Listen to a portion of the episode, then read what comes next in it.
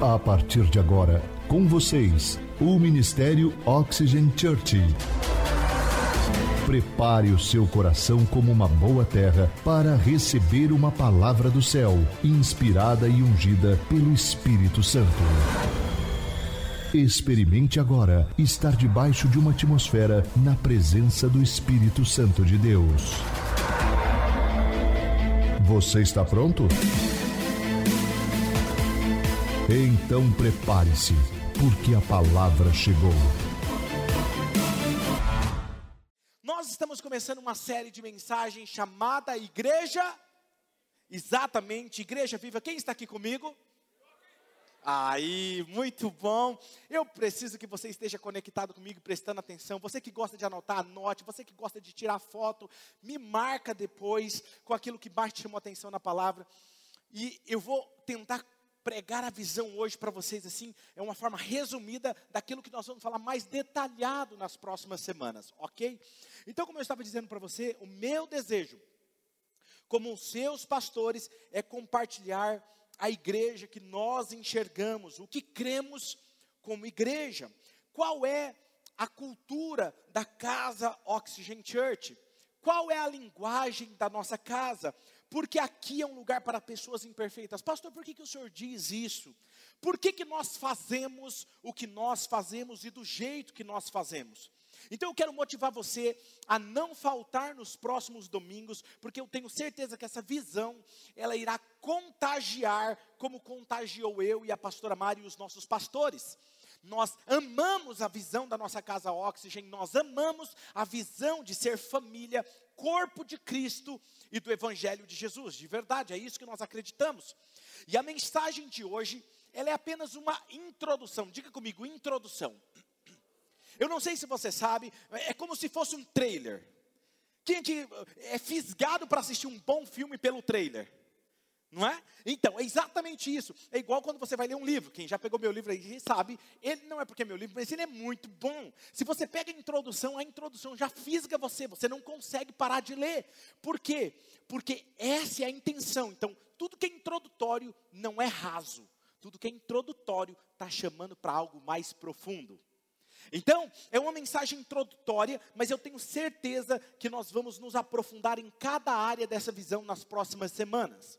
Então, não é porque ela é uma mensagem introdutória que ela é menos importante, ok? É como um alicerce, eu estou construindo um alicerce. Quando você vai construir uma casa, o alicerce determina o que pode ser construído em cima. Ok? É como o nosso caráter. O seu caráter determina o tamanho da grandiosidade do que Deus pode fazer na sua vida. Essa não estava no esboço. Tem coisas que Deus não fez na sua vida ainda porque o seu caráter não tem capacidade de suportar ainda. No dia que o seu caráter estiver pronto, as coisas fluirão naturalmente. Então é como uma construção. Então nós vamos hoje construir o fundamento hoje e nas próximas duas semanas nós vamos construir o fundamento e depois nós vamos vir com tudo aquilo que nós temos de visão para nossa igreja. Então o título da mensagem de hoje é, se você está anotando, igreja uma igreja irresistível. Anote comigo, se você está anotando, ou escreva nos comentários aqui no chat, uma igreja irresistível. Como surgiu a Oxygen Church? Algumas pessoas olham para a nossa estrutura, olham como nós fazemos os nossos cultos, nossos campos, e eles perguntam, pastor, você é um franqueado? Você trouxe essa igreja de algum outro lugar, de outro país? Não, nós, eu e a pastora Mário, nós somos os fundadores, pastores que fundamos essa igreja em uma sala, em uma pequena casa, em uma pequena sala com 22 pessoas. Então, isso tudo que eu quero compartilhar com vocês. O que estava acontecendo, eu havia sido desligado de um antigo ministério, onde eu estava sem pastoreio, sem ovelhas, e eu estava vivendo dias amargos, muito dolorosos. E quando Deus falou comigo, Ele me deu uma visão do que estava por vir. Por isso que eu digo que nos dias mais escuros e amargos, será um ponto inicial de um grande dia e um futuro brilhante na sua vida. Não importa como você esteja vivendo, não importa como esteja a sua vida hoje, Deus pode te dar uma visão de um futuro mais brilhante do que você pode imaginar. Dias escuros, anote isso, dias escuros não é o fim, é o que vem antes de um grande amanhecer, de um novo dia. Toda noite ela está antecipando um grande dia. Então não importa como está a sua vida, o quão destruída ela possa parecer, Deus pode construir algo novo, mais bonito e muito mais forte. Então eu estava vivendo esses dias escuros da minha alma, dolorosos, quando Deus falou comigo e Ele me disse: Claudinei, eu estava no meu, no meu lugar secreto, no meu quartinho pequenininho, e eu estava chorando, me sentindo uma pessoa, um pastor inútil, porque pastor gosta de pregar, pastor gosta de ajudar pessoas, pastor gosta de ensinar, e eu não tinha mais ninguém, eu não tinha mais reputação, eu não tinha mais nome, eu não tinha igreja, eu não tinha palco, eu não tinha púlpito, e eu estava me sentindo uma pessoa mais inútil. Deus disse algo para mim naquele dia, Ele disse: Claudinei, mergulhe na palavra, mergulhe nos evangelhos, e eu vou te dar um novo modelo antigo de ser igreja. Eu falei, hã? Novo modelo antigo? Eu falei, mas se é novo, não é antigo. Se é antigo, não é novo. E aí ele começou a me explicar: novo, por quê? Porque seria uma igreja contemporânea, uma igreja moderna. E era um modelo antigo, porque era o um modelo de Jesus. Então o desafio agora era construir uma igreja no modelo de Jesus, porém que respondesse às necessidades das pessoas na atualidade. Eu deveria olhar para a vida de Jesus, aplicar aqueles princípios na minha vida, mergulhar nos evangelhos Mateus, Marcos, Lucas e João e trazer aqueles princípios para a minha vida, começar a viver isso na minha vida e implantar isso como cultura na futura igreja. E era isso, esse era meu desafio.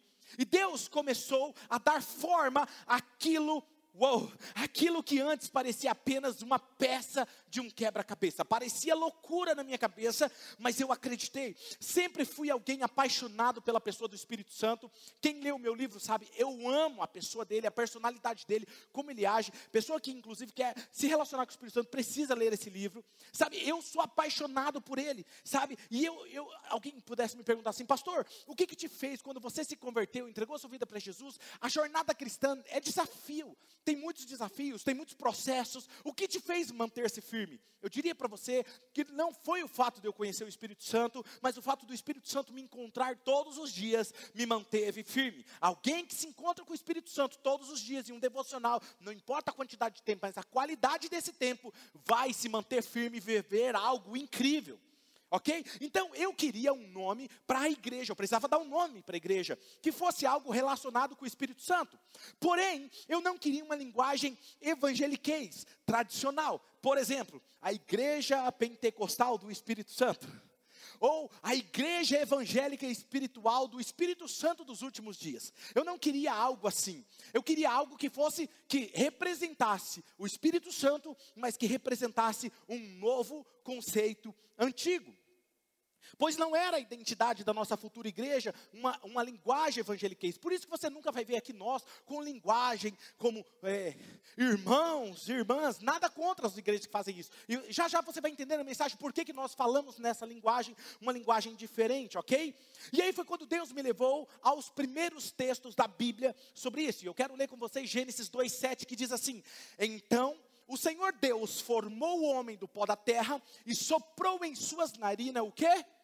O fôlego de vida. E o homem se tornou o quê, gente? Um ser vivente. Então o termo aí para fôlego de vida é ruá. Diga comigo, ruá. Tá vendo? Vocês sabem até falar em hebraico aqui na nossa igreja. Ruá, que significa o Espírito de Deus. Então, ou seja, o sopro de Deus, é o Espírito de Deus entrando no ser humano e tornando ele um ser vivente, ok? Aquele, um ser vivente é aquele que recebe vida, é um ser passivo que recebe vida, é um agente passivo.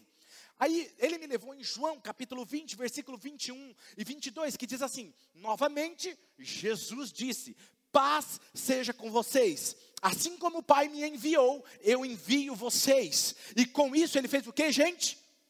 Soprou sobre eles e disse: recebam o Espírito Santo. Perceba, Jesus está repetindo a cena do jardim do Éden. O Pai sopra nas narinas do ser humano e torna ele alma vivente. Jesus vem e sopra sobre os seus discípulos e diz: recebam o Espírito Santo. E, e, aqui é interessante porque os primeiros discípulos de Jesus foi a primeira igreja de Jesus, a eclesia. E aí, 1 Coríntios capítulo 15, versículo 45, diz assim: Assim está escrito: o primeiro homem, Adão, lá no jardim do Éden, tornou-se o quê?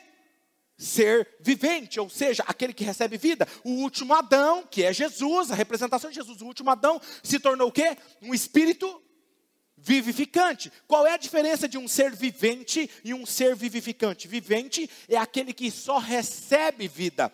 Um ser vivificante é aquele que recebe vida e gera vida em quem está perto dele. Jesus recebeu o Espírito e passou o Espírito para os seus discípulos. O Espírito Santo começou a gerar algo muito grande em meu coração. Veja que Espírito Santo, ele é como o sopro de Deus que traz vida. Ele traz o fôlego de vida. Ele é como o oxigênio.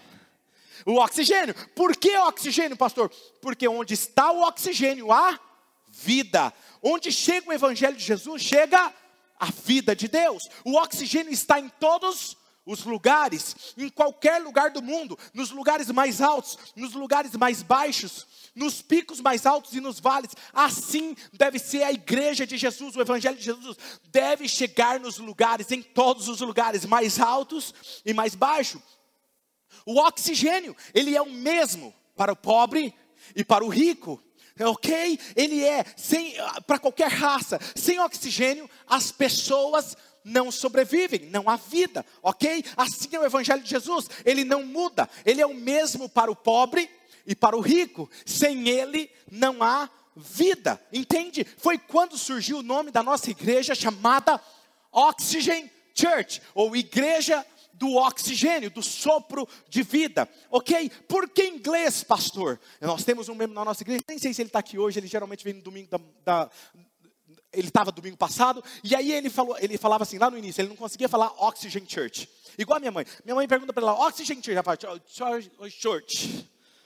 Aí ele fala assim, pastor, eu não consigo falar, então vou falar igreja do oxigênio, tá tudo bem? Eu falei, tá tudo bem. Aí, domingo passado, perguntei para ele, ele falou, não, é Oxygen Church, ele aprendeu. Entendeu? Agora, pastor, por que o senhor complicar a nossa vida? Colocar um nome em inglês é tão difícil de falar.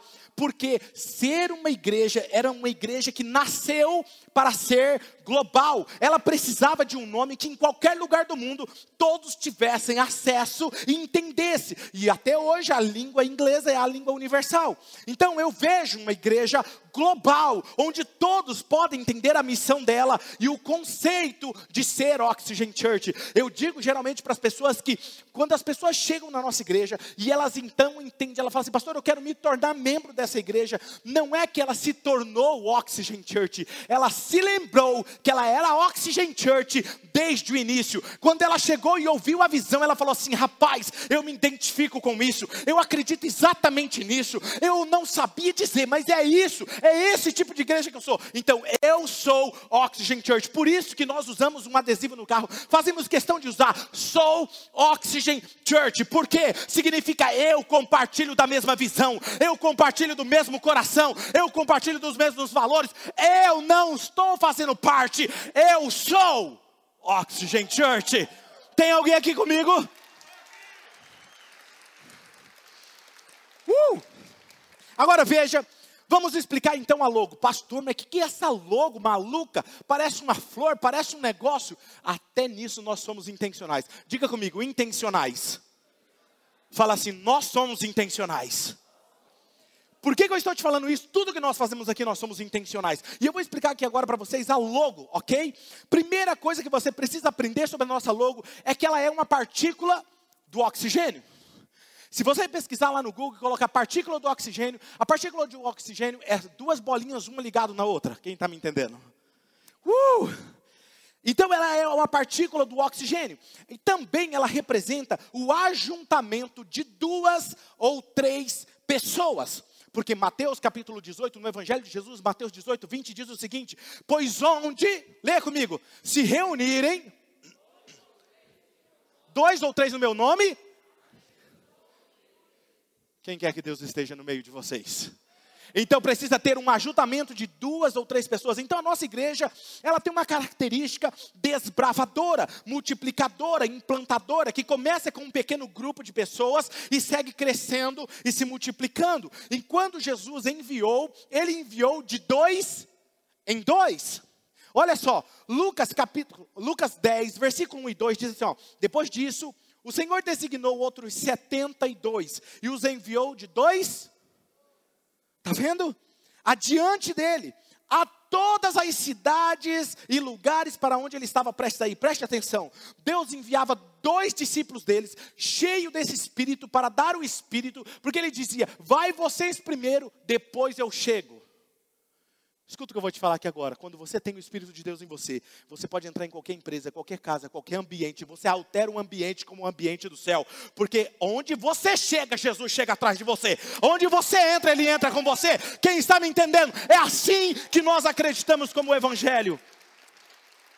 Ok? Outra coisa interessante, a nossa logo ela representa uma igreja que é formada em pequenos grupos, como os nossos gols, porque nós somos grupos de oxigênio, ok? São pequenos grupos de 5 a 10 pessoas que se reúnem. Nós vamos falar mais para frente sobre isso, porque nós acreditamos que são nos pequenos grupos que nós temos verdadeiros relacionamentos e crescemos espiritualmente e nos fortalecemos. Nós vamos explicar isso aqui melhor para lá, porque nós acreditamos que ninguém foi criado para andar sozinho. Então, uma pessoa, quando ela entende o Evangelho de Jesus, o outro passo importante que ela vai dar, depois de ela entregar a vida para Jesus, se batizar, ela vai falar assim: Eu quero fazer parte de um grupo Gol. Porque ela entende que ela está crescendo num relacionamento e amizade. Porque numa igreja grande como a nossa, o que acontece é muitas pessoas não têm amizade, não têm tempo para estar com as pessoas. Mas no Gol, ela consegue ter amizades saudáveis, relacionamentos verdadeiros, ok? Nós tínhamos um membro na nossa igreja lá no início que estava muito chateado comigo. E depois eu estava tendo uma conversa com ele, ele falou assim: Pastor, eu fiquei doente, fiquei internado, ninguém foi me visitar da igreja. O senhor não foi me visitar. Eu falei: Rapaz, eu nem sabia que você tinha ficado doente, quanto mais internado. Aí eu fiz uma pergunta crucial: Você faz parte de um gol? E ele falou assim: Não, na época era GC. Ele falou: Não. Eu falei: Mas como é que você queria que alguém, algum membro da igreja soubesse disso? Com certeza, se você tivesse num pequeno grupo, eles te assistiriam, estariam junto com você e talvez essa informação chegaria a mim. Está me entendendo? Nós somos igreja, não fomos criados para andar isolados, nós fomos criados para andar em comunidade. Então veja, também o nosso logo, ele representa a igreja que é fundamentada nos quatro evangelhos. Quais são os quatro evangelhos? Mateus, Marcos, Lucas, João. Mateus, Marcos, Lucas e João, os quatro evangelhos, e eles se comunicam entre si. Então, o verdadeiro evangelho de Jesus, ele é unido, entende? A nossa logo também, ela representa uma cruz ela representa uma cruz. Jesus, o nosso maior exemplo, ele fez tudo por amor, até mesmo por aqueles que não reconheceria. E isso representa uma igreja que tudo que nós fazemos deve ser como Jesus. Tudo que nós fazemos é por amor e gratidão e nunca por obrigação. Diga comigo, nunca por obrigação. Por isso que nós amamos a Jesus e por isso nós amamos e servimos pessoas. Por isso que você vê que na nossa cultura é a cultura do voluntariado, ok? João capítulo 13, versículo 34 e 35 diz o seguinte: Um novo mandamento lhes dou. Jesus está dizendo isso aqui. E o que, que ele diz? Amem-se uns aos outros, como eu os amei. Vocês devem amar-se uns aos outros com isso. Com isso, vocês amando uns aos outros, todos saberão que vocês são os meus discípulos, se vocês forem membros da Oxygen Church. É isso? Como é que nós vamos ser identificados como discípulos de Jesus?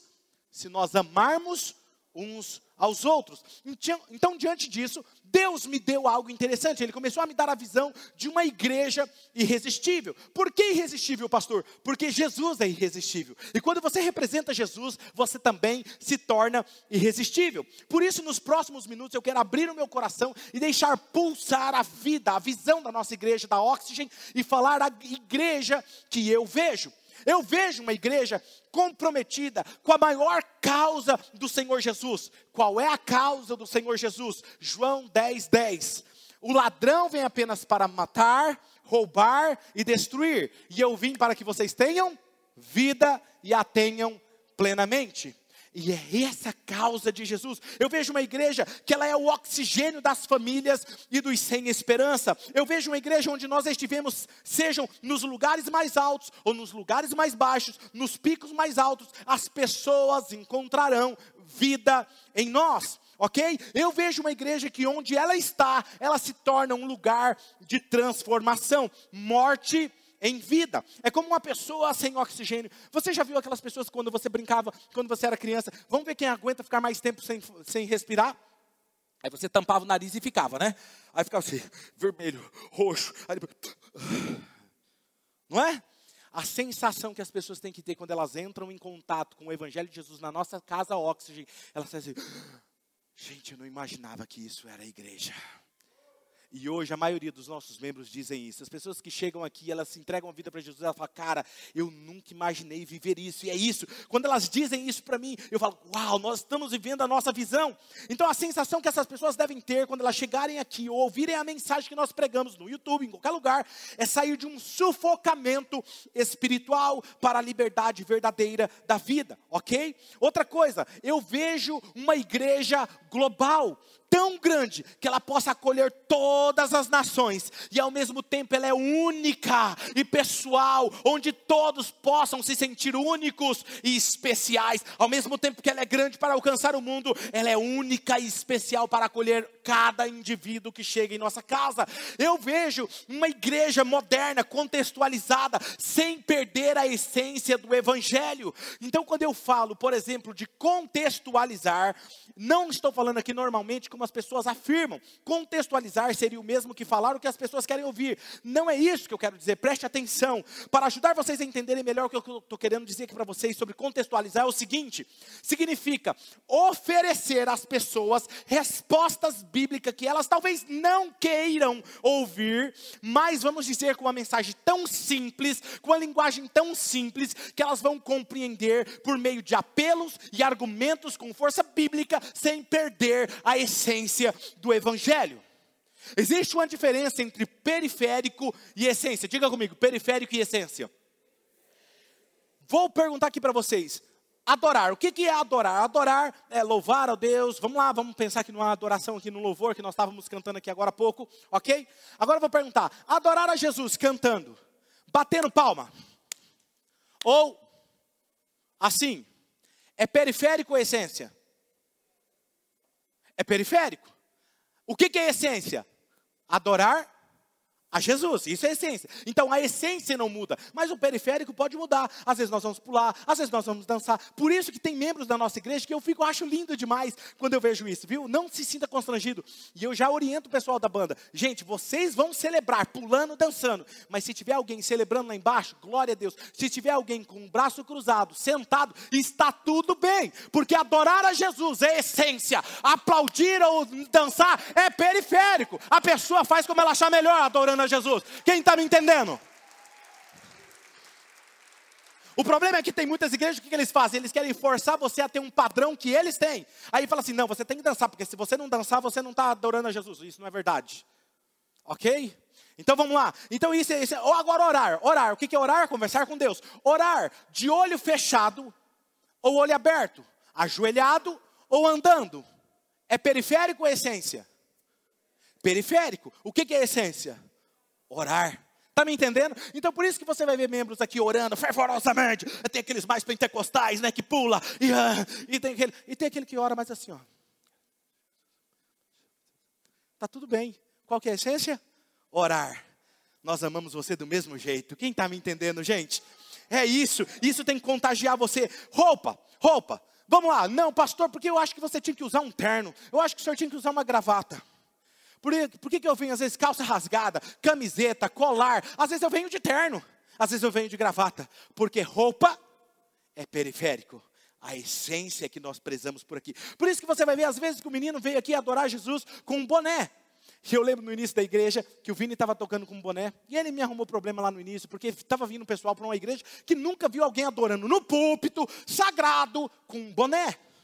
Aí falou assim, pastor, eu acho uma irreverência o nosso irmão Vini cantando com boné. Eu falei, sério? Falou, sério. Aí eu falei assim: meu, meu filho, me responda uma coisa: onde está na Bíblia que não pode cantar de boné? Ele falou assim: então, eu não sei, pastor.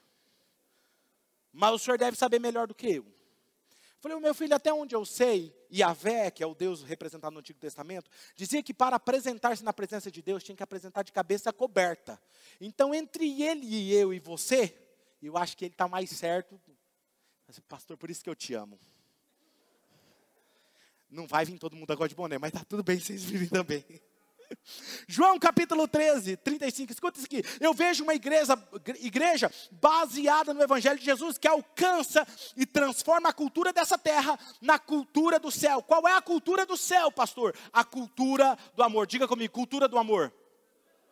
João 13,35, vou repetir: nisso todos conhecerão que vocês são os meus discípulos, se vos amardes uns aos outros. Nós não queremos ser conhecidos pelo nosso nome, Oxygen Church. Nós não queremos ser conhecidos pela música que nós cantamos, que nós vamos gravar músicas. Nós não queremos ser conhecidos pela estrutura, que a nossa estrutura é bonita. Vamos para uma estrutura maior e muito melhor, que vai chamar atenção. Mas nós não queremos ser conhecidos pela nossa estrutura. Nós queremos ser conhecidos pelo amor que nós teremos uns pelos outros. Nós nós somos uma igreja que ama e por amar a Jesus nós servimos como resultado da nossa gratidão a Jesus.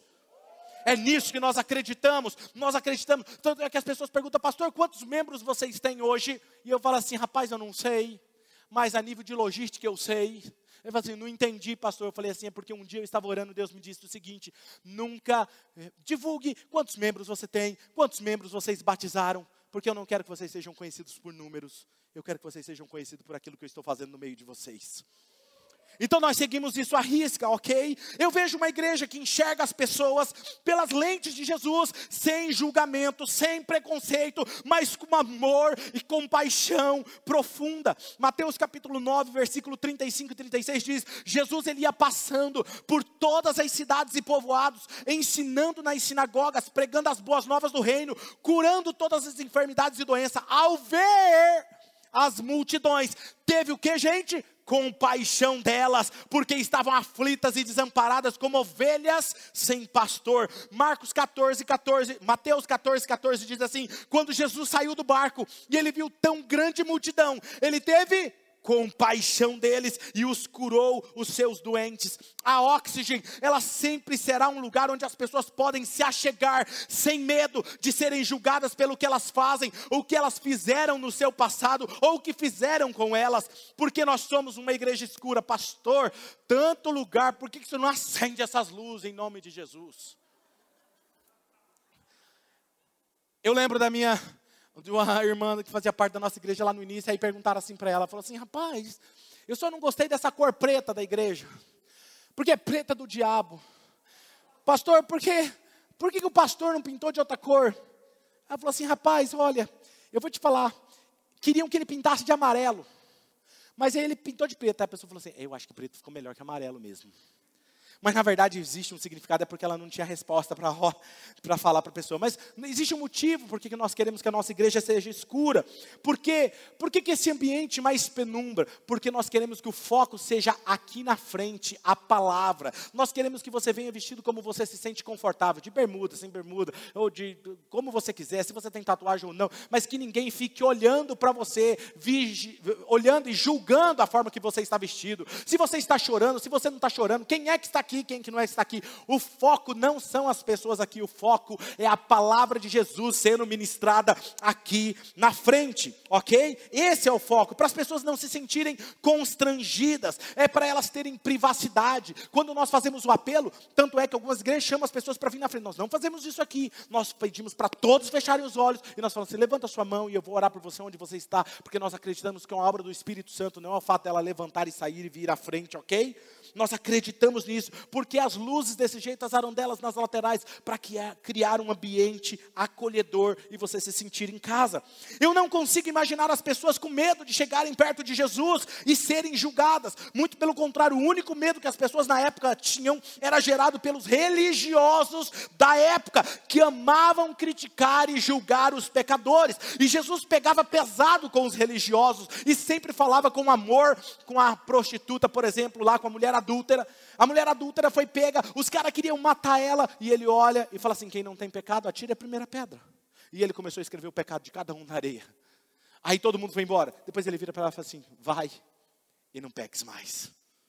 Olha que olhar, olha o olhar de Jesus para o pecador. Então, de verdade, eu prefiro errar por acreditar nas pessoas do que errar por não acreditar nelas. Às vezes algumas pessoas falam, pastor, mas o senhor acredita demais, o senhor insiste demais, o senhor faz demais. Eu falo, querido, deixa eu te falar uma coisa, eu prefiro errar acreditando nas pessoas do que errar por não acreditar nelas. Então, uma pessoa ela pode até um dia sair da nossa igreja, mas ela nunca vai poder falar, o pastor nunca acreditou em mim. Por quê? Porque nós acreditamos nas pessoas. Eu vejo uma igreja onde ela é proibida a entrar entrada de pessoas perfeita, perfeitas. Nós precisamos entender que todos nós erramos. Quem aqui não erra, levanta a mão.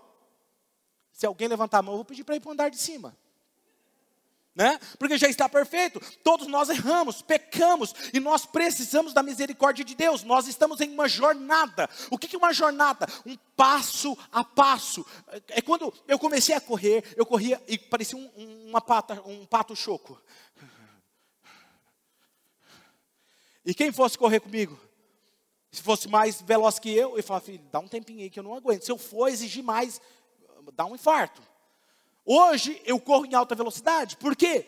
Porque a prática, a jornada minha está diferente das outras pessoas. E o que acontece dentro da igreja é que muitas vezes nós não respeitamos a jornada do outro. A gente acha que por outro estar cinco anos na igreja, acha que ele deveria ter a maturidade que eu tenho, porque eu também tenho cinco anos de igreja, ou eu tenho quatro anos de igreja, ele tem cinco anos de igreja, pastor. Isso é óbvio, ele precisava fazer. Ei, deixa eu te falar uma coisa: maturidade não é o tempo, maturidade é de cada um. Respeite a maturidade de cada um, respeite o tempo de cada um. João capítulo 20, versículo 23 diz o seguinte: Se vocês perdoarem os pecados de alguém, vocês estarão perdoados. Se não perdoarem, não estarão perdoados. Está cheio de pessoas. E o que é perdoar? Esquecer e dar a oportunidade da pessoa acertar de novo. Está cheio de pessoas dentro da igreja que não perdoam o pecado do outro e ela se esquece que os dela também não estão sendo perdoados. Mateus 6,12 diz: Perdoa as nossas dívidas, Senhor, como assim como nós perdoamos aqueles também que nos devem. Ou seja, é uma prática que assim como eu estou perdoando, o Senhor nos perdoe, ok? Onde houver pecadores, escuta isso que eu vou falar para você. Onde houver pecadores, sempre haverá os religiosos querendo matá-los, destruí-los por causa dos seus erros. Por quê? Porque quanto mais eu aponto o erro do outro irmão, quanto mais eu aponto o erro do outro, parece diminuir os meus defeitos, os meus pecados. Então, quanto mais ignorante eu sou com o outro, com o pecado do outro, eu vejo que eu não sou tão pecador assim. Eu tenho alguns defeitos, mas pastor, mas os dele.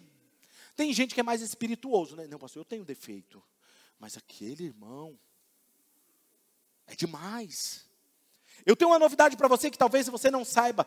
Deixa eu falar algo que talvez você não saiba. O seu pecado escondido é tão pecado quanto o pecado do outro que está em público.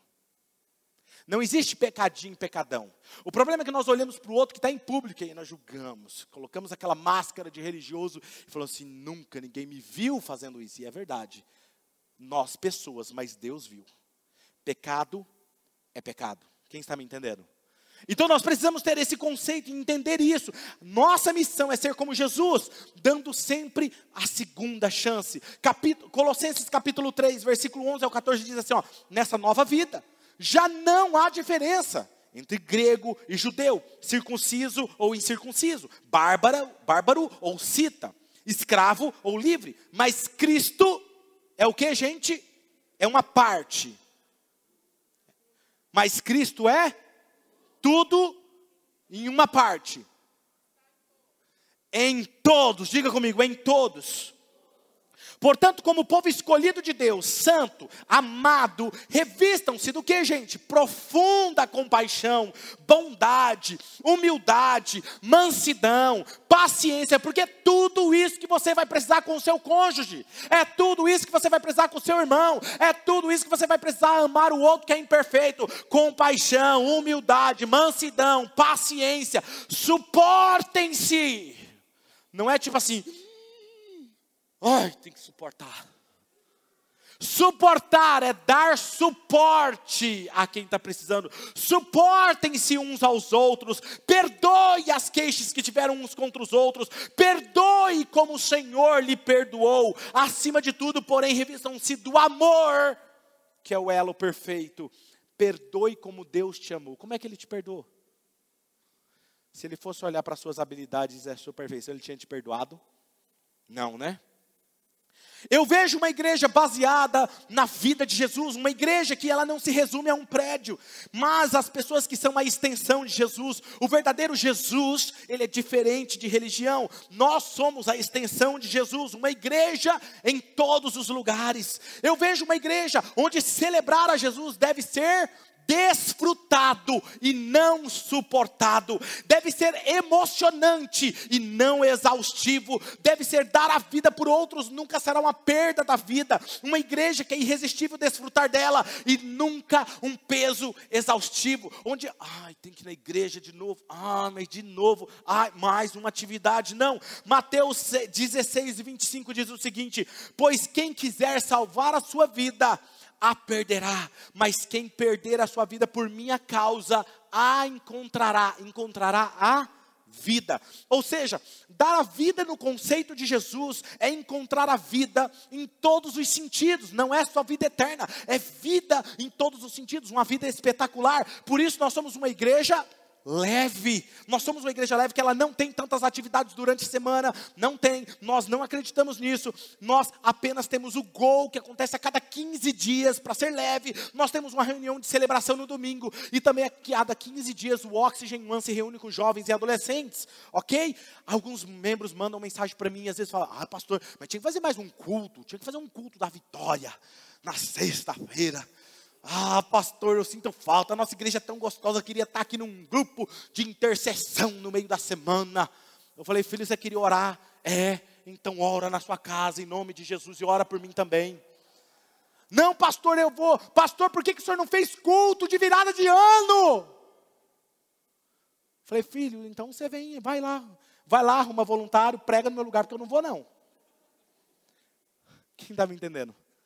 Cara, a virada do ano é Natal. Quero que as minhas famílias, os membros da nossa igreja, estejam com a sua família. Isso é culto ao Senhor, amém? Nós acreditamos nisso de verdade. Eu vejo uma igreja onde cada membro é conhecido por Deus através de um profundo relacionamento com Ele. Pessoas que têm o prazer em ter os seus devocionais diários com Deus, onde eles pegam a sua Bíblia, pegam um livro como esse e vai meditar na palavra do Senhor, olhando para Jesus como seu exemplo de vida. Eu vejo uma igreja onde o supremo pastor não é o pastor Claudinei, a pastora Mari, mas o Espírito Santo. Lucas capítulo 4, versículo 1 diz: Jesus, cheio do Espírito Santo, ele voltou do Jordão e foi levado por quem? Pelo Espírito ao deserto. Quem guia Jesus era o Espírito Santo. Atos 13, versículo 2 e 3 diz assim: Enquanto eles adoravam o Senhor e jejuavam, disse quem? O Espírito Santo. Separai a Barnabé e Saulo para a obra que eu os tenho chamado assim, depois de jejuar e orar. Impuseram as mãos e os enviaram. Está cheio de gente que fala assim: não, vamos escolher Fulano para servir na igreja, porque Fulano tem essa habilidade, não, porque esse Fulano aqui, ele é, faz isso, porque ele é filho de Fulano, porque ele é parente de Fulano. Não, querido, aqui tem que ser o seguinte: quem Espírito Santo o Senhor quer que vá assumir? Espírito Santo, quem que o Senhor quer que faça isso? Espírito Santo, quem que nós vamos enviar? O que, que o Senhor quer fazer no próximo passo? Ele é o supremo pastor. Atos capítulo 16, e aqui tem um negócio que eu quero ensinar para vocês, versículos 5 ao 10. Assim, as igrejas eram fortalecidas na fé, com a fé audaciosa, e elas cresciam em número cada vez mais. Paulo e seus companheiros viajaram da região da Frígia e da Galácia, tendo sido impedidos por quem? De fazer o que, gente? Pregar a palavra na província da Ásia. Escuta, tem coisa que é óbvia. Alguém ia falar assim: não, mas pregar a palavra é a vontade de Deus. Pastor, Deus quer que eu prego a palavra. Tem vontade, tem coisas que é óbvio, mas nem sempre o óbvio é o que Deus quer que faça foi impedido pelo Espírito Santo. Aí ele continua. Então contornaram a missa e desceram para Troade. Durante a noite, Paulo teve uma visão, a qual um homem da Macedônia estava em pé e te suplicava: passe a Macedônia e ajude-nos. Depois que Paulo teve essa visão, preparamos-nos imediatamente para partir para a Macedônia, concluindo que Deus nos tinha chamado para lhes pregar o Evangelho. Nem sempre aquilo que parece óbvio é a vontade de Deus. Ser guiado em toda direção é o meu papel, o papel da pastora Mari e o papel dos nossos pastores e líderes, da nossa diretoria. Nós entendemos. Nossa diretoria, quando nós vamos tomar uma decisão, nós oramos, nós buscamos a Deus para tomar uma decisão. Muitas pessoas chegam aqui querendo que nós façamos tantas coisas. Não, pastor, porque o senhor tem que fazer uma coisa que eu vi lá na outra igreja, ou da igreja que eu era parte, lá nós fazíamos assim, porque o senhor tem que fazer assim. Deixa eu falar algo para vocês, para deixar claro para vocês. Nós não estamos aqui para ser outra igreja. Nós não estamos aqui para ser a igreja que você fazia parte. Nós estamos aqui para ser a Oxygen Church, que nasceu no coração de Deus, e o que Ele quer que nós façamos? É isso que nós vamos fazer. E aí as pessoas, ai, mas pastor, eu acho que o senhor devia fazer isso. Aí eu falo assim, não.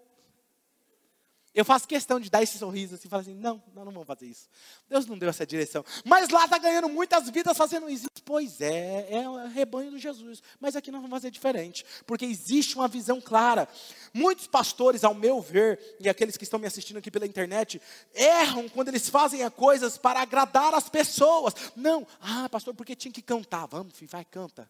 Não, porque aqui a gente tinha que fazer um ministério da dança. Vai, filho, dança. Não, pastor, porque aqui a gente tem que fazer um ministério do paraquedas. Vai, filho, faz o ministério do paraquedas. Porque eles fazem isso para agradar a todos e não perder ninguém. Quando você faz isso, isso para mim é um erro, ok? Porque eles fazem tudo que os outros querem, menos o que o Supremo Pastor quer, o Espírito Santo. Isso sim é um novo conceito e antigo de ser igreja. Eu vejo uma igreja que, através de um profundo relacionamento com o Espírito Santo, as pessoas possam levar milhares de pessoas a Jesus. Por quê? Porque quem está cheio do Espírito Santo é incontrolável anunciar as boas novas, é incontrolável. Quando ela vê, ela já está convidando alguém. Essa semana eu visitei um casal membro da nossa igreja que está aqui me ouvindo, e ele está falando, pastor, quer convidar todo mundo, sei o que. E é isso, é o Espírito Santo agindo em vocês, amém? É isso aí, o Espírito Santo agindo nas pessoas. Eu vejo uma igreja que ela se reúne, e quando ela se reúne, ela cria uma atmosfera de adoração vertical, que atrai a presença de Deus onde ela está. Os nossos membros às vezes começam a conversar nos gols ou em outros lugares, e eles falam comigo, mandam mensagem, falam, pastor, de repente a presença de Deus estava lá. Sabe por quê? Porque quando você vive um espírito de adoração em todo momento, você atrai a presença de Deus onde você está. Nós temos uma cultura aqui, ok? Nós temos uma cultura aqui. E, e essa cultura, o que é cultura, pastor? Cultura é como nós falamos, é como nós fazemos as coisas por aqui, é como nós resolvemos as coisas por aqui. Nós temos uma cultura moderna, que é uma cultura do céu, ok? Uma cultura de adoração, nós temos uma cultura de honra. Quando eu vejo alguém, por exemplo, fazendo brincadeiras, ou os nossos líderes gostam de brincar, porque eles são muito divertidos, nossos líderes, nossos voluntários, e eles começam a um, brincar, fazendo piadinha, é, depreciando a imagem do outro, ô oh, cabeção, não sei o quê. Né? Eu vou lá com muito amor e carinho e eu corrijo. Fala, por que, que você não chama ele de inteligente? Que tal brincar honrando as pessoas? Porque a nossa cultura é de honra, não de depreciação. Se você está depreciando, isso é a cultura do inferno e não de Deus. Quem está me entendendo? Nós temos uma cultura de adoração. Aí as pessoas chegam assim e falam assim: Mas, pastor, pastor, por que, que não canta aquela música? Aquela, pastor. Todas as igrejas estão cantando aquela, pastor.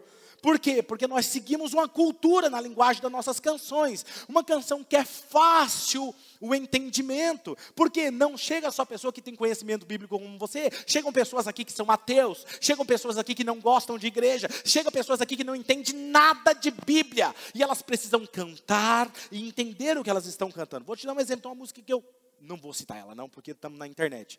Mas depois quem quiser saber, eu falo. Porque ela falava uma palavra no meio da música, a gente cantava aqui. Só que as pessoas ficavam perguntando, mas por que cita isso? O que, que é isso?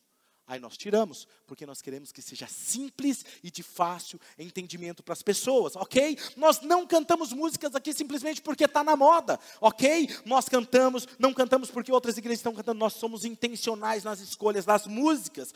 Eu vejo uma igreja onde cada membro é conhecedor e praticante da palavra de Deus, não leitor da palavra de Deus, diga assim: conhecedor e não leitor. Por que, que eu digo isso? Porque está cheio de pessoas dentro da igreja que são leitores da Bíblia e eles dizem assim, pastor. Ai, tem aqueles mais espirituosos, até estica o peito e fala assim, pastor, eu já li a Bíblia cinco vezes. Eu já li a Bíblia dez vezes. Quando essas pessoas me perguntam, eu gosto de fazer uma pergunta logo em seguida. Qual versículo que você conseguiu praticar? Porque mais importante para mim do que você ler toda a Bíblia é você pegar um versículo e começar a praticar. Porque aqueles que são praticantes resolvem viver o Evangelho de Jesus. Jesus diz: Bem-aventurado vocês são, felizes vocês são quando vocês lerem a Bíblia toda. Foi isso? Bem-aventurado vocês são se praticarem o que eu estou dizendo. Quem está me entendendo? Então eu prefiro que você pratique, ok? Sabe, a nossa igreja, nós acreditamos nisso. Eu vejo uma igreja que é apaixonada pela palavra de Deus, que a sua base é o evangelho de Jesus, onde o novo convertido, ele dará os seus primeiros passos estudando a, a palavra de Deus. Algumas pessoas chegam aqui, são membros, eu recomendo a passar pelos primeiros passos. Nós temos um curso de seis semanas chamado Primeiros Passos. E que horário que é? Não pode ser mais um horário da semana. É no mesmo dia do culto, uma hora antes do culto, que ela já vem, faz o curso, já fica no culto, vai embora, para não tomar muito tempo dela. São seis semanas que ela vai aprender a dar os primeiros passos, entendendo o seu propósito, identidade, destino. Ok? Depois, pastor, mas eu gostei, eu tem mais? Tem tem o outro projeto que chama Bíblia 1, Bíblia 2, Bíblia 3, e aí você vai se aprofundando. E aí quando você perceber, você se tornou pastor, né? Porque aí já está dominando a palavra desse jeito, entendeu? Nós temos também o Oxygen College. O que é o Oxygen College? O Oxygen College nós acreditamos na cultura da educação. Diga comigo, cultura da educação. Se você quer mudar o mundo, invista em educação. Nós, eu comecei a perceber, e orando a Deus, eu comecei a perceber qual é o maior tempo que os nossos jovens passam longe dos pais. Na escola. Ele vai passar não sei quantos anos, some quantos anos uma pessoa passa, desde a, do, do, do primário até a faculdade. Ele passa muito tempo lá, sendo educado por aquela escola, e não aprende princípios importantes, como finanças, como mentalidade, como caráter, como coisas. E o que, que eu percebi? Se eu quero influenciar em todas as áreas profissionais do mundo, eu vou investir em um colégio diferenciado. Nós vamos juntamente. E aí você acha, pastor, está distante? Não, está distante não. Está vendo esse aqui que está aqui diante de vocês? Dentro de poucas semanas vocês vão ver uma ótima notícia que vai acontecer aqui dentro dessa igreja. Uh! Eu só tinha que segurar, porque ainda não está tá, tá quase lá, né, Pedro? Está quase lá. Já temos pessoas que estão fazendo o negócio acontecer. Pastor, como que nós vamos para a arena? Calma, filho, nós já estamos tudo avançando, está tudo avançando, está tudo certo. Nós estamos caminhando a passos largos rumo ao nosso objetivo. E o meu objetivo é que essa faculdade seja conhecida como uma das melhores da América Latina. Nós vamos tirar os melhores profissionais, não só profissionalmente falando, mas de caráter, que entende de mentalidade, de visão de futuro, que vão afetar todas as áreas da sociedade. Porque nós acreditamos que o evangelho não é dentro de quatro paredes. O evangelho afeta lá no profissional, afeta numa negociação, afeta dentro das casas, afeta nos casamentos. É isso é evangelho. Eu vejo uma igreja que honra a Deus e as pessoas com excelência. O que é excelência? É você fazer o melhor que você pode com aquilo que você tem. Vamos supor, eu vou chamo você para ir na minha casa e eu vou colocar um sofá para você. Mas eu posso comprar um sofá de 100 reais. Tem sofá de 100 reais? Deve ter um sofá usado, alguma coisa. Deve ter, não deve não? Deve ter, deve ter. Me ajuda que tem. Tem, não tem? Olha aí, teve gente que. Mas aí eu vou lá e faço você sentar lá. É o meu melhor, ok? É a minha excelência? É, mas eu melhorei. Eu posso comprar um sofá de 3 mil reais para você sentar. É excelência? É excelência porque é o meu melhor com aquilo que eu tenho. Ser excelente não é sempre fazer com aquilo que é mais caro, é fazer o seu melhor com aquilo que você tem. Então, não fazer excelência é a maior desculpa que alguém pode dar, porque ser excelente é fazer o seu melhor com aquilo que você tem. Quem está me entendendo? Então, tudo que a gente faz aqui é excelência, desde os instrumentos, da iluminação, do LED, é o que nós podemos te dar de melhor. É o prédio, é o ar-condicionado, tudo tem custo, ok? Por exemplo, você não sabe, vou falar um pouquinho da Ox Café agora. Você vai dar um aplauso por essa equipe? Eu não sei se você sabe, mas quando você vai lá comprar uma água, nós nos preocupamos até com o pH da água que você toma.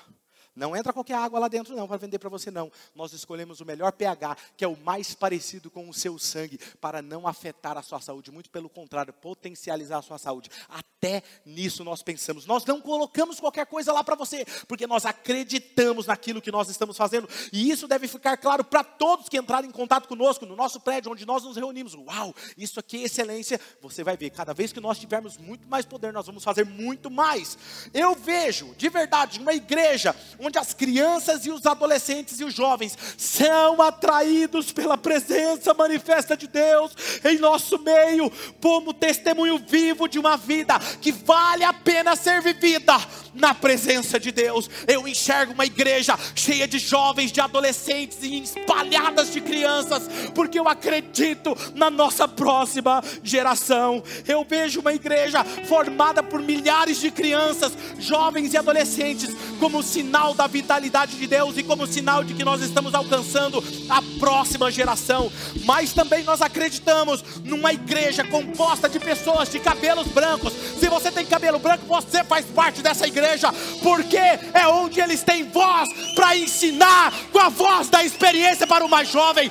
Alguém me disse um dia, Pastor, a sua igreja é só de jovens. É? Só olhar as cabeças brancas que tem por aqui. São apaixonados por essa casa. São apaixonados por Jesus. Porque essa igreja não tem a ver com a idade. Ela tem a ver com uma visão, com o coração e com o evangelho de Jesus. Nós acreditamos em uma igreja com um trabalho muito forte com as crianças. Por ser nossa próxima geração. Porque a criança de 7 anos hoje, daqui 10 anos, ela vai ter 17 anos. E se nós não ensinarmos o Evangelho de Jesus, vai ser um jovem de 17 anos perdido. Nós acreditamos em um jovem, um mundo ok, faz parte do coração da igreja. Quando os nossos voluntários vão lá servir, eles não estão trabalhando, eles não são empregados da igreja, não, eles entenderam que por gratidão eu sirvo o Evangelho de Jesus. Pastor, por que, que eu cuido das crianças? É igual quando uma mãe precisa muito fazer alguma coisa importante e ela está com o filho nos braços, está atrapalhando ela. Aí você vai lá, pode deixar, está aqui a criança que eu seguro para você. E aí a mãe vai poder lá fazer isso. Enquanto você segura um bebê, enquanto você segura ensinando a palavra de Deus lá. Tanto é que os nossos pastores aqui são incentivados a pregar para as crianças. Sabe por quê? Se você não prende a atenção de uma criança, você não prende a atenção de um adulto. E quando eles estão lá, junto com as crianças, os pais estão aqui recebendo a palavra. Enquanto a criança não está brincando, ela está recebendo o evangelho na linguagem dela. Nós acreditamos na próxima geração. Nós acreditamos em uma igreja onde as crianças choram para ir ao culto e choram para não ir embora. Essa é a nossa visão. Nossos voluntários estão servindo com amor. Eu vejo uma igreja que, primeiramente, ela começa nos lares. Ela começa com lares sadio, onde o primeiro culto a Deus acontece dentro da família porque família é saudável, igreja é saudável. Por isso nós teremos reuniões específicas para a família, casamento, sexo e relacionamento. Teremos palestra para as mulheres, teremos palestra só para os homens, porque nós acreditamos nisso. Eu vejo uma igreja onde a adoração de Deus ultrapassa os cultos de domingo e acontece no dia a dia das pessoas como um estilo de vida. Quando está numa negociação, ele não engana, ele não mente, ele tem caráter, ele é parecido com Jesus e Deus prospera o caminho dele. E as outras pessoas, mas o que você está fazendo para prosperar? Você está enganando? Está roubando? Não, eu estou sendo como Jesus nas minhas negociações. Eu sou parecido com Jesus, por isso que eu sou oxigênio. Eu vejo uma igreja que evangeliza com testemunho da sua própria vida, onde a coerência da vida e das atitudes falam mais do que palavras. Não pregue somente com palavras, pregue com a sua atitude, pregue com o seu comportamento. Eu vejo uma igreja onde a comunhão é um fruto de um relacionamento saudável. Uma igreja que se reúne nos grupos goals, não como fator de multiplicação, como algumas pessoas pensam, mas relacionamento e crescimento acontecerá de forma espontânea. Uma igreja irresistível é onde estar na igreja é puro prazer e não um peso. Eu não vejo a hora de chegar domingo. Eu amo os domingos porque eu quero estar em casa, eu quero ser ministrado pela palavra. Eu vejo uma igreja onde estar com as pessoas, se relacionar com elas, deve ser celebrado, não isolar as pessoas do mundo para que elas vivam, estar com os oprimidos, desesperançados, faz parte de levar a vida de Deus para elas. E para isso, você precisa fazer churrasco, você precisa conversar com seus amigos, você precisa correr, você precisa fazer academia, você precisa viver no mundo para ser luz no mundo. Nós queremos que os nossos membros tenham tempo com suas famílias para saírem juntos, terem amigos, celebrar a vida, não só na igreja. É ser diferente, é ser exemplo e referência no mundo. Eu vejo uma igreja que ela é fundamentada na transparência e na verdade, em que a integridade começa na vida dos seus pastores, da sua equipe, da diretoria. Nós somos transparentes. Eu vejo uma igreja onde o pobre, a viúva, o necessitado são carinhosamente cuidados e honrados. Outro dia alguém disse, pastor, o senhor faz ação social? Falei, faço. Pai, mas por que, que a gente nunca soube? Olha, nós damos cestas básicas, nós fazemos, ajudamos as pessoas que estão com necessidade, nós compramos, nós fazemos. E por que o Senhor nunca mostrou? Porque Jesus disse: quando você fizer com uma mão, não se esconda da outra. Quando você fizer com uma mão, não mostre para outra. Por quê? Nós temos que ser como Jesus, mas nós somos uma igreja que agimos e queremos nos, cada vez mais nos envolver com ação social. Eu vejo uma igreja onde cada membro é um servo, é um voluntário, porque entende que essa é a natureza de Deus. Servir, esse é o passo que alguém dá quando ela entende o Evangelho e o que Jesus fez por ela. Depois que ela entende o que Jesus fez por ela, ela fala assim: Eu preciso servir de alguma forma. Aqui em nossa igreja, quem serve, serve. Quem não serve, não, está no processo todo mundo serve. As pessoas estão acostumadas a dizer quem não serve, não serve. Serve sim, só está no processo de entender o Evangelho e está tudo bem, amém? Nossa igreja é para todas as pessoas? Nossa igreja é para todas as pessoas? Não, não é não. Quando você vai pescar, por exemplo, você vai pegar uma isca, você vai pegar um peixe específico. Eu estava preocupado no início da igreja, porque muitas pessoas vinham, ficavam um tempo e depois iam embora e saíam da nossa igreja. E eu falei, Deus, por que isso está acontecendo? Quer deixar um pastor triste acontecer isso? Aí Deus me falou, filho, quando você foi pescar, você ia pescar um peixe específico, você levava a isca específica, certo? Certo. Vinha outros peixes beliscar a isca, vinha, comia da isca. Aí você achava que era peixe que você puxava, não era nada. Mas eles comiam toda a isca e iam embora. Não é assim? Porque não era o seu peixe. Mas quando é o seu peixe, ele abuncanha o anzol e ele fica, não é? Falou assim: vai ter pessoas que vão ver, não é seu peixe, vai se alimentar da palavra por um tempo, depois vai embora.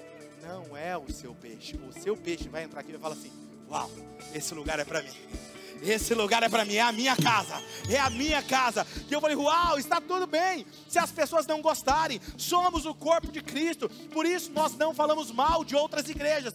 Você nunca vai ver os nossos pastores, a nossa equipe, a nossa diretoria falando mal de igreja nenhuma, pentecostal, neopentecostal, tradicional, não, porque nós acreditamos que todo filho deve ter a sua casa e a sua família.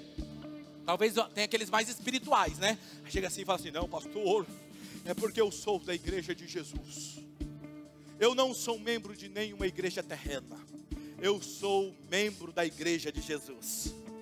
Cada dia eu vou num lugar, eu dou meu dízimo aonde eu quero, onde eu sinto no meu coração. Aí eu tenho uma palavra para você: quem não tem casa é órfão.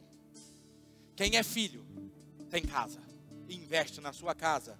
Filho pode até visitar outra casa, mas sempre ele voltará para sua casa, mesmo sabendo que o seu irmão tem defeitos, mas é a sua casa, é a sua família, ele é comprometido com a sua casa, por isso ele ajuda sempre na sua casa.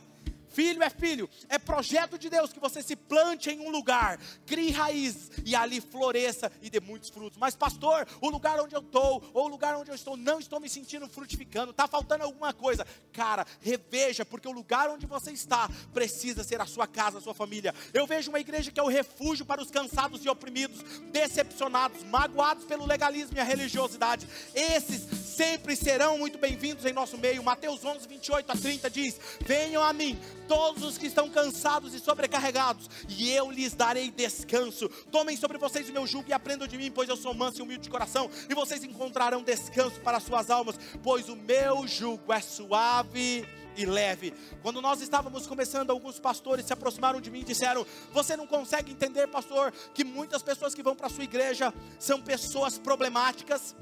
Só gente problemática, só curva de rio vai para a sua igreja, só as pessoas que ninguém quer mais.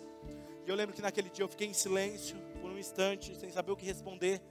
Virei e olhei para os olhos daquele pastor e disse: Se vocês não quiserem mais, pode mandar para mim. Eu amo as pessoas, eu acredito nas pessoas, E os problemáticos de hoje serão um grande exército de valentes construirão a maior igreja que vocês podem imaginar. Deixa eles vir. Deixa as curvas de rio vir. Aí me disseram outro dia, pastor, agora estão dizendo que agora você anda com adúlteros, com homossexuais. Ah, pastor, estão dizendo agora que você anda com os pecadores da pá virada. E aí alguém disse assim, disse que virou meme em algumas igrejas. Ih, tá com problema? Vai oxigenar. Eu disse, não tem problemas falaram que Jesus também era amigo de pecadores. Isso para mim é um elogio. Deixa eles falarem. Deixa eles falarem. Mateus 9, 10 diz assim: Estando Jesus em casa, foram comer com ele os seus discípulos, muitos publicanos e muitos pecadores. Lucas 7,34. Veio o filho do homem comendo e bebendo, e vocês dizem: aí está um comilão, beberrão e amigo de publicanos e pecadores. As pessoas imperfeitas sempre serão muito bem-vindas em nosso meio. Elas poderão vir como elas estão, sem julgamento, sem preconceito. Ninguém dirá a elas o que elas primeiro precisam deixar de fazer para ser igreja. Eu chamo elas, não, eu estou imperfeita. Vem cá, caminha comigo, porque Jesus disse o seguinte: vem, negue-se a si mesmo tome a sua cruz e vem e segue-me. Enquanto você vai seguindo Jesus, você vai se tornando alguém parecido com Jesus.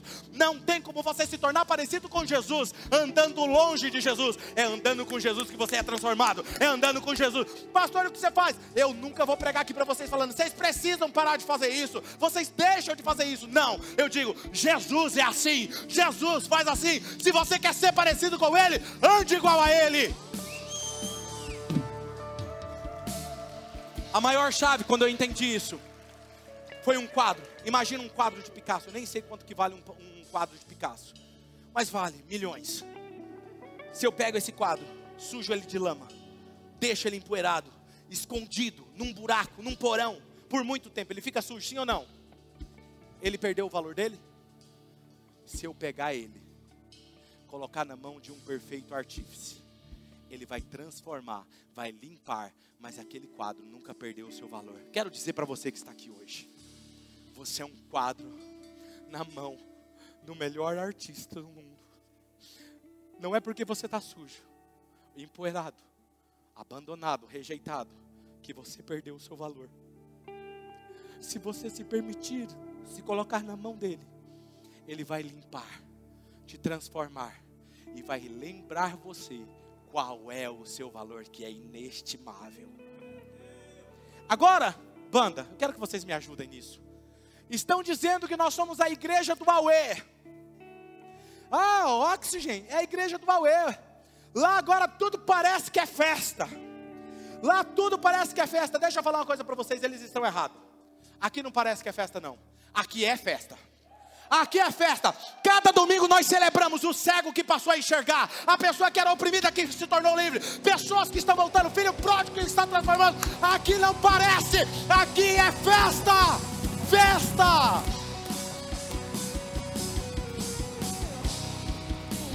Eu vejo uma igreja que há quatro anos meio atrás estava numa casa com 22 pessoas. Dois anos depois foi para uma próxima casa quatro anos e meio está aqui. Daqui dez anos estará em outro lugar. Daqui vinte anos em outro lugar. Eu quero saber qual vai ser a sua resposta hoje. Feche os seus olhos.